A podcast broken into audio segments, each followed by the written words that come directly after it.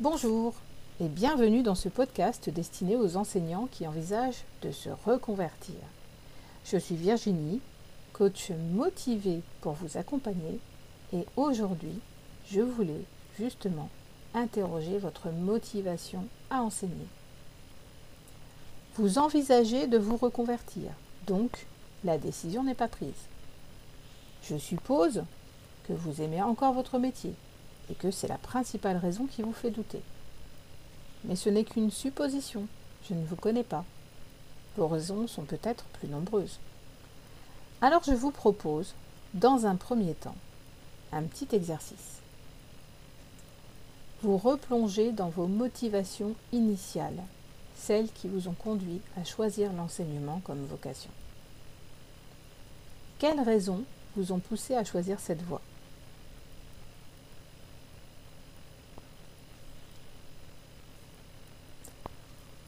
Personnellement, je voulais être maîtresse lorsque j'étais à l'école primaire, mais comme beaucoup de petites filles qui aiment bien l'école. Puis j'ai grandi. Je suis arrivée au collège, je n'étais plus la petite fille sage, j'ai osé quelques, attitudes insolentes pour me faire remarquer, et à cette époque, je me disais, prof, jamais. Comme j'avais la chance d'être plutôt bonne élève, et que les technologies m'attiraient, j'ai choisi une voie scientifique et technique. Mes choix étaient alors déterminés par ce que j'aimais faire, puisque, bon élève, ce luxe m'était permis. Ce n'est qu'après quelques années comme technicienne dans l'industrie, années dont je garde un, un bon souvenir, que l'envie d'enseigner est revenue frapper à l'une des portes de ma petite tête. Il faut dire qu'entre-temps, même si je n'ai jamais travaillé dans des centres de loisirs ou des colonies de vacances, contrairement à beaucoup d'enseignants passionnés, j'ai vu grandir mes frères et sœurs, plus jeunes, et j'ai eu trois beaux enfants.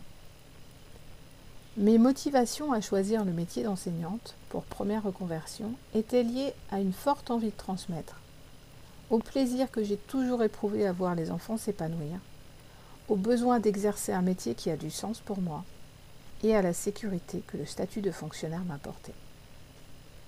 Et vous? À quel moment de votre vie avez-vous choisi ce métier? Quels ont été les critères qui vous ont décidé à vous engager? Quelles réactions avez-vous provoquées autour de vous? Les personnes de votre entourage proche ont-elles compris votre décision? L'ont-elles soutenue? Avez-vous rencontré des difficultés lors de votre parcours de formation?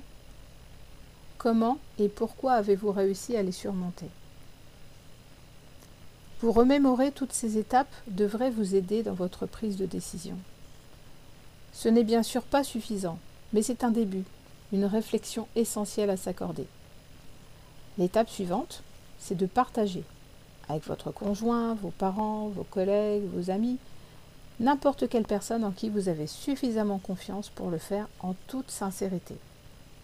Ensuite, observez ce que ça provoque en vous, sans jugement. À ce stade, si tout n'est pas encore clair pour vous, je vous propose une écoute confidentielle et gratuite, comme toujours. Alors, bonne introspection, bon partage et peut-être à bientôt pour un prochain podcast ou pour un appel. Au revoir